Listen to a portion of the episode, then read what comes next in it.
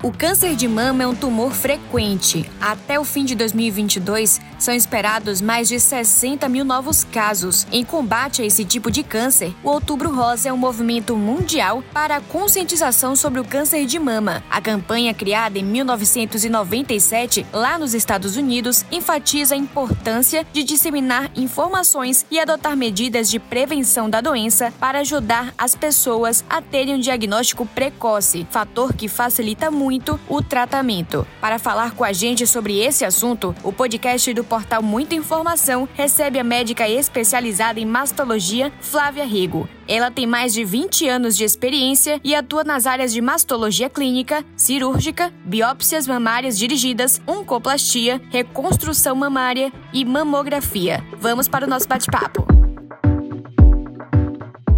Doutora Flávia Rego, muito obrigada por disponibilizar esse tempo aqui para bater esse papo com a gente, participar do podcast do Portal Muita Informação. Tudo bem? Seja bem-vinda. Bruna, obrigada a vocês pelo convite. Muito feliz em estar aqui.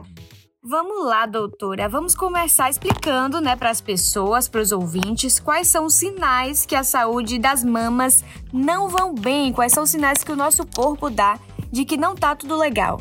É, inicialmente, Bruno, eu acho interessante a gente conversar que para a gente entender que a saúde da mama não vai bem, primeiro nós temos que conhecer a nossa mama, né? Essa coisa, a gente tem que para ter essa sensibilidade de que tem alguma coisa errada, é extremamente importante o nosso autoconhecimento. O autoexame das mamas nesse nesse contexto ele é estimulado principalmente para que cada mulher que é muito individual entenda como são as características próprias pessoais para que se alguma coisa é mudar, né? para ela ter inicialmente de uma forma muito sensível essa percepção, porque diante da modificação, a partir daí, poder levar a investigação para entender se, se, essa modificação tem natureza maligna ou não. Né? A sintomatologia que a mama carrega, a sintomatologia é muito rica, ela é inúmera. Pode vir desde uma mastalgia, que é a dor mamária, uma sensibilidade maior dos mamilos, o prurido, até palpação de nódulos, alterações de formato, de cor, de coloração, saída de secreções. Então, a sintomatologia ela é um universo enorme e é muito importante esse autoconhecimento para a gente perceber que tem alguma coisa modificando, alguma coisa que está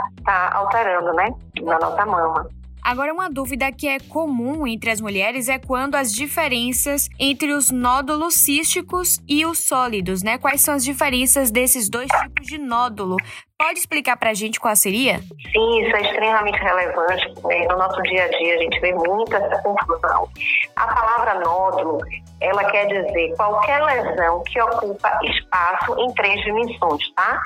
O conteúdo desse nódulo internamente na mama, porque o nódulo pode acontecer em vários órgãos do nosso, né, do nosso corpo, estando na mama, essa lesão ela pode ser um nódulo de conteúdo cístico. O cístico quer dizer que o conteúdo é líquido, de água. Em se tratando da mama, o nódulo cístico simples, é de característica anecoica ao ultrassom, como a gente vê nas descrições dos nossos exames ultrassonográficos, são lesões menos preocupantes. O nódulo dito como sólido é um nódulo de massa, é homogêneo, visto como hipoecoico ao nosso exame de ultrassom, é um nódulo que é mais importante, deve ser ser sempre investigado, diferenciado entre o benigno e o maligno. Então, nós temos o nódulo cístico, o conteúdo é de água, e o nódulo sólido, o conteúdo é de massa. Agora, doutora, além do nódulo, que outros sinais a gente pode identificar no nosso corpo, na nossa saúde, que pontue ali a possível existência do câncer de mama?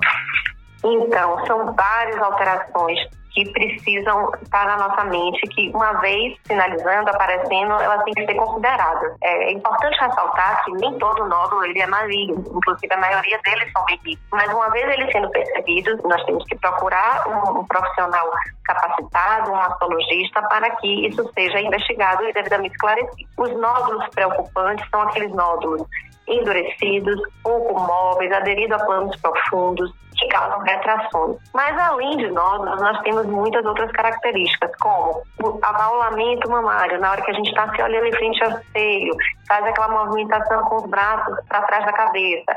Se o formato da mama modifica, ele retrai a baula, isso pode ser um sinal que traz alguma preocupação. A retração, ou seja, o mamilo sofrer essa retração, ele puxar, também é algo que tem que ser investigado. Alterações da coloração da pele da mama, principalmente sinais flogísticos, que são aqueles sinais que trazem hiperemia, vermelhidão, rubor e calor, que em sua maioria refletem mastite, mas tem que ser levados para avaliação, tem que ser tratados e acompanhados para poder nós descartarmos nessas situações um tipo de carcinoma que é raro, mas que acontece, que é o carcinoma inflamatório mamário. Uma outra característica que deve chamar a atenção, nossa atenção, a atenção das mulheres de uma forma geral, é a saída de líquido pelo mamilo, conhecida tecnicamente como descarga papilar, que é aquele líquido que sai pelo mamilo, né, fora da lactação, fora da fase lactacional que a gente está amamentando, que é normal sair o leite, e aquela saída daquele líquido que é espontânea, que sai sem a mulher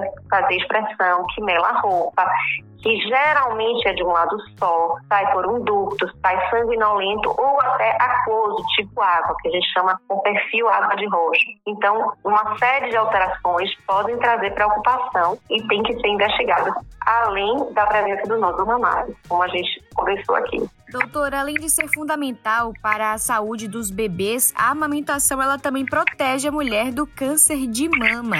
Em termos estatísticos, qual é o índice que a gente tem de proteção que o ato de amamentar oferece e por quanto tempo é preciso investir na prática para ter esse benefício de fato? O processo realmente de amamentação é um fator protetor. A mulher que amamenta, ela está mais protegida contra o câncer de mama. Em termos estatísticos, o que é que a gente sabe? A mulher que amamenta, ela traz 0,6 do risco. Assim, em to toda vez que o risco que a gente calcula ele é menor que 1, fala-se que esse fator ele é protetor. Então, ele protege, né, numa estatística de 0,6, e mulheres que amamentam mais podem chegar até 0,4.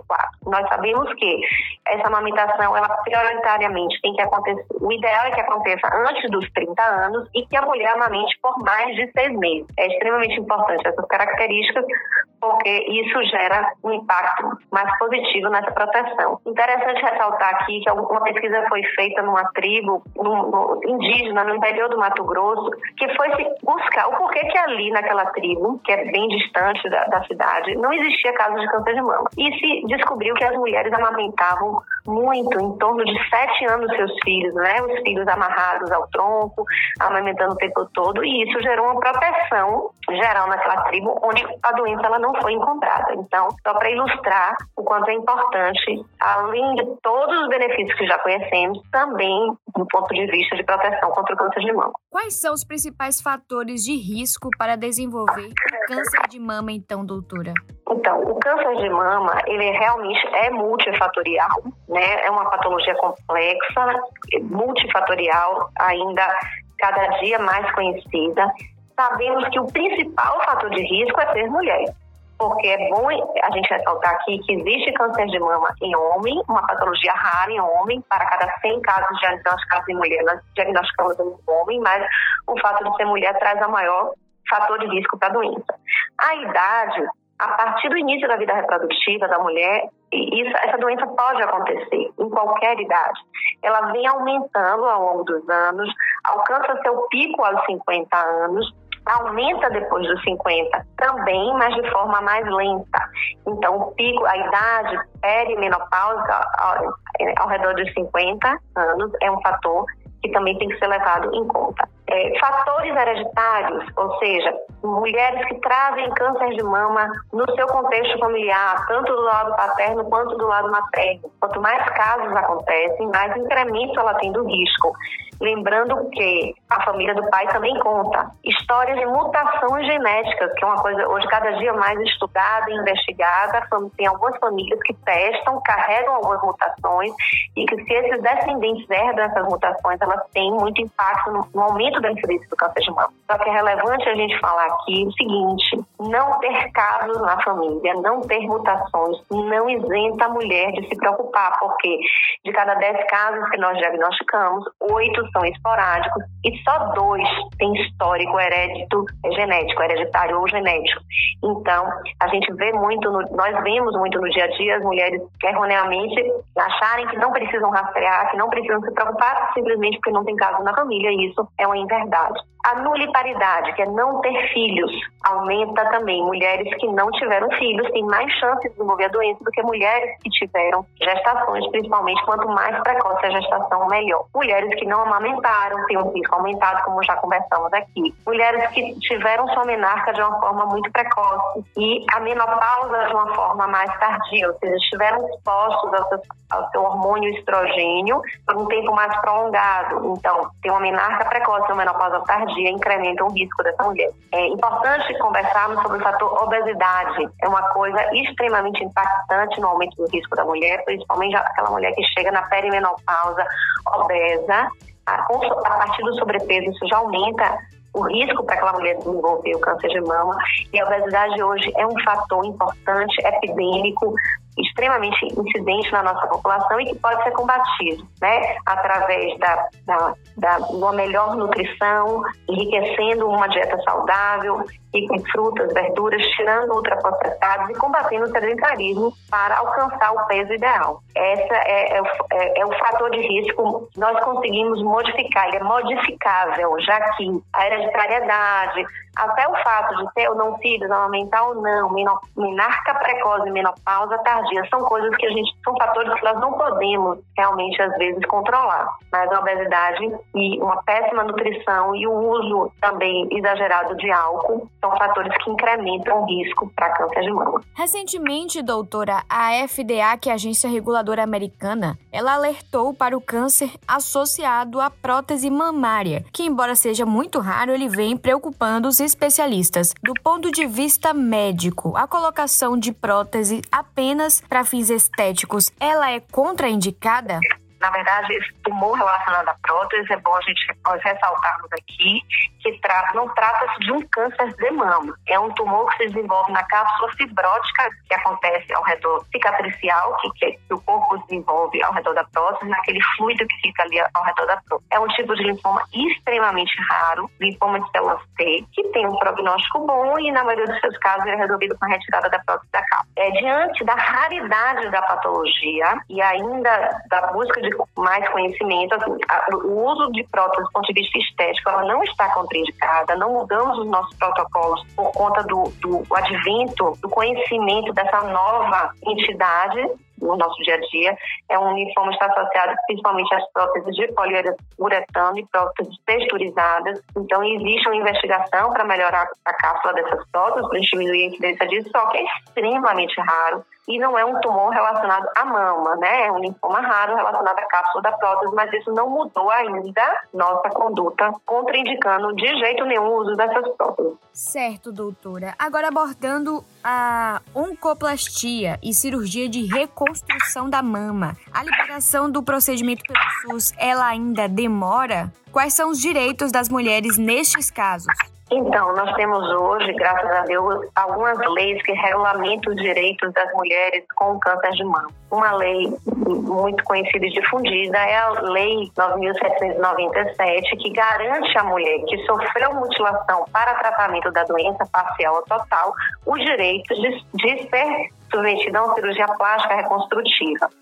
Existe, inclusive, uma segunda lei que diz que essa cirurgia deve, de forma ideal, acontecer no mesmo momento da cirurgia corretiva, né, cirurgia reparadora, e também as outras cirurgias relacionadas à própria simetrização futura, a refinamentos, é, é, reconstruções de complexo areolo papilares, a própria é, simetrização, que é você igualar uma mama com outra, também é embasado numa lei que traz esse direito às mulheres. Mas, infelizmente, a nível de SUS, principalmente, a gente tem ainda um, um delay muito grande nessa reparação, nessa reconstrução, embora seja um direito.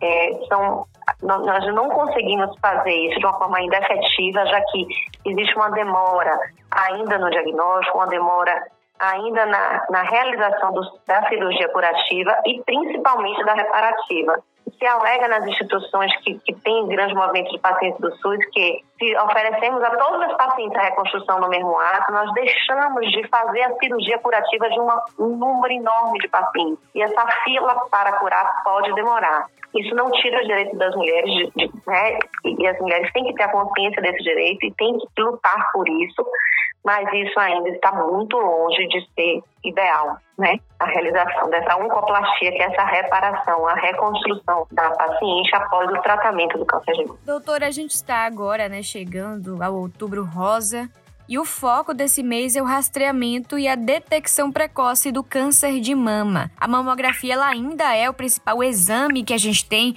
para poder rastrear essa doença e com que periodicidade ele deve ser feito por mulheres em geral e por aquelas que têm um histórico já de doença dentro da família. Então, a mamografia ainda é o único recurso que nós temos hoje definido, já largamente estudado, que reduz de forma impactante a mortalidade pela doença. Ela consegue reduzir, quando bem realizada, em quase 30% a mortalidade. É, hoje, a Sociedade Brasileira de Mastologia e todas as outras entidades relacionadas ao tratamento do câncer de mama concordam que a mamografia deve ser realizada anualmente a partir dos 40 anos, geralmente até os 74 anos, ou até essa mulher mostrar uma boa expectativa de vida e ter boa qualidade de vida. Porque hoje a gente sabe que a expectativa de vida vem aumentando, as mulheres vêm vivendo por muito tempo com muita qualidade. Nós não podemos definir que que acabe aos 74, ela é recomendada que seja realizada até os 74, mas se a mulher tiver uma boa expectativa, uma boa qualidade de vida,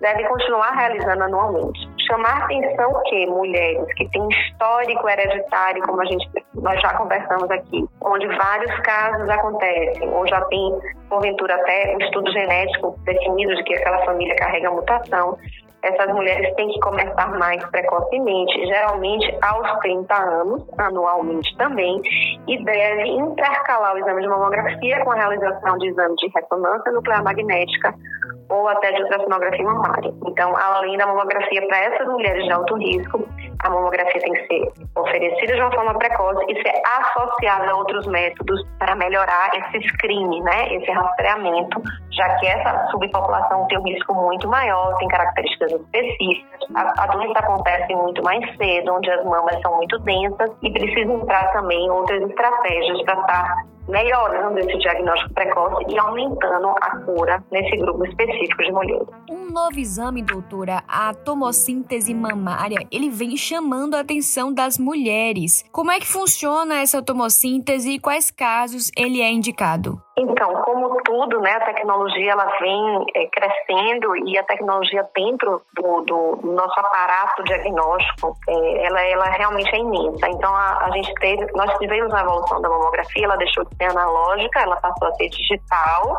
e é importante a gente diferenciar que a tecnologia digital tem uma que a gente chama de TR, que é uma tecnologia digitalizada, e os aparelhos mais avançados e melhores, que são do tipo totalmente digitais DR, que vem acoplado a esse mamógrafo esse recurso da tomossíntese. A tomossíntese, então, é uma evolução da mamografia digital. É, a gente, nós podemos também chamá-la de mamografia tomográfica, uma mamografia em 3D. Na tomossíntese, a tomossíntese era realizada no mesmo aparelho da mamografia digital do tipo DR, né, que é a melhor tecnologia digital. Então, esse braço desse aparelho, ele roda 360 graus ao redor da mama da mulher, gera imagens extremamente finas, cortes de um milímetro, e essa imagem mamária ela é reconstruída em 3D, o que gera um recurso para o radiologista mamário, é muito melhor uma visão integral, diminuindo o número de falsos positivos e falsos negativos, estudando melhor as mamas densas, esclarecendo melhor assimetrias. É um recurso bom, importante, que, que a tecnologia veio agregar e não está ainda disponível na maioria dos centros e ainda não, não está é, incorporado ao nosso rastreamento, mas é um recurso tecnológico importante e que vem diminuindo as falhas da mamografia, né, do, do processo mamográfico. Doutora, com os avanços no tratamento do câncer de mama, o que pode ser né, com diagnóstico precoce e mesmo nos casos metásticos, novos medicamentos garantem uma qualidade de vida a essas pacientes. Há inclusive opções terapêuticas que evitam a queda de cabelo, que é um efeito colateral desse tratamento que costuma afetar bastante a autoestima das mulheres. O que é que você nos conta sobre essas novidades no tratamento do câncer de mama? Infelizmente, os tratamentos medicamentosos, conhecidos como a quimioterapia, utilizado em pacientes para complementar o tratamento cirúrgico, ou antes ou depois do tratamento, ou em pacientes que infelizmente já têm um diagnóstico de doença avançada, a maioria das medicações disponíveis hoje para tratar o câncer de mama, as principais, que são os antracíclicos e os taxanos, elas trazem a alopécia, que é a queda do cabelo, com um, efeito colateral ainda importante. Né? É, de qualquer forma, é uma coisa presente, mas que são medicações necessárias para garantir a cura dessa dessas pacientes. Contudo, muita coisa vem avançando e várias estratégias vêm sendo estudadas, e hoje nós temos o recurso da touca de crioterapia, que é uma touca gelada que a, a mulher usa durante o uso da medicação, da quimioterapia, começa uma hora antes de fazer infusão venosa do, do remédio, continua usando a touca durante a infusão e usa por uma hora depois. O que, é que essa touca crioterápica faz?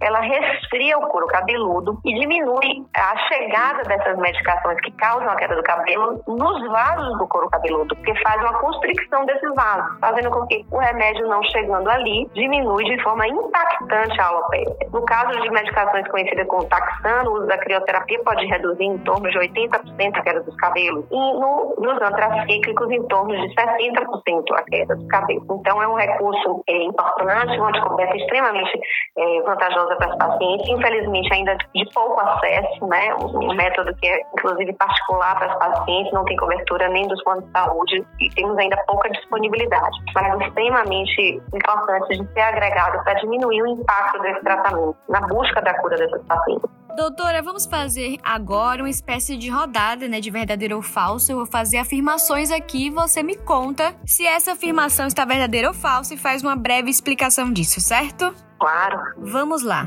O câncer de mama só afeta quem tem histórico familiar da doença. Falso. Já conversamos aqui que de cada 10 casos diagnosticados, 8 não têm histórico familiar. Apenas 1,5 a 2 carregam histórico familiar. Então, é mais prevalente em quem não tem história de câncer de mama na família. Apenas mulheres, depois da menopausa, têm câncer de mama.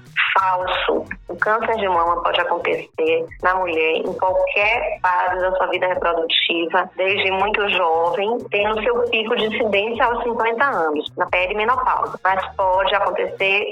Importante eu usar esse tempo aqui para dizer que, especificamente no Brasil, um estudo foi feito e 25% dos casos de câncer de mama foram diagnosticados entre 40 e 49 anos, ou seja, antes da menopausa. E isso tem uma importância muito grande, inclusive, na nossa realidade aqui no Brasil. Quem faz autoexame regularmente não precisa fazer mamografia falso. O autoexame, ele não diminui mortalidade pelo câncer de mama, é um recurso hoje de autocuidado, de autoconhecimento, mas quem reduz a mortalidade, quem diagnostica o câncer precocemente é a mamografia, porque o autoexame só pega tumores com mais de um centímetro e a mamografia pega lesões ainda impalpáveis, mais fáceis de, de trazermos a cura para essas pacientes. Usar sutiã muito apertado e desodorantes antitranspirantes são fatores de risco para o câncer de mama falso. Não existe nenhuma comprovação científica diretamente que o uso de sutiãs ou desodorantes antitransparentes causa câncer de mama. Sabemos que alguns desodorantes trazem parabenos, algumas substâncias cancerígenas de uma forma geral, mas nada relacionado diretamente ao câncer de mama. Mamas densas dificultam o diagnóstico do câncer de mama pela mamografia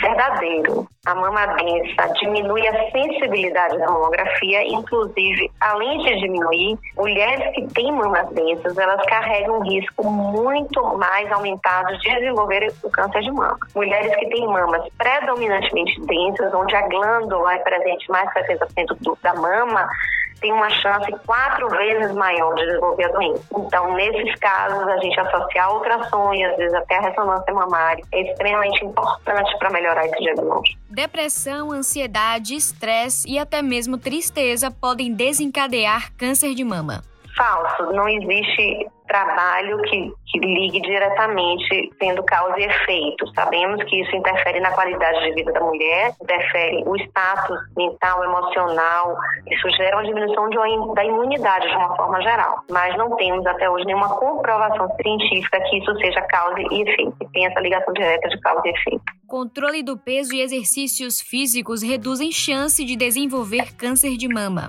Verdadeiríssimo. Hoje a Associação de Atividade Física e Boa Alimentação tem um impacto de redução de risco em torno de até 28% de desenvolver a doença. Então, quanto mais cedo, quanto mais precoce iniciarmos essas estratégias, mais protegidas estaremos. É inaceitável hoje estarmos no sedentarismo, principalmente nessa, nesse momento onde o pico de é maior, entrar na menopausa sedentária, no sobrepeso, é trazer um risco pessoal enorme. Nós temos uma responsabilidade enorme sobre isso. Esse daqui a gente também até chegou a conversar sobre, doutora. Quem menstrua muito cedo tem mais possibilidade de ter a doença.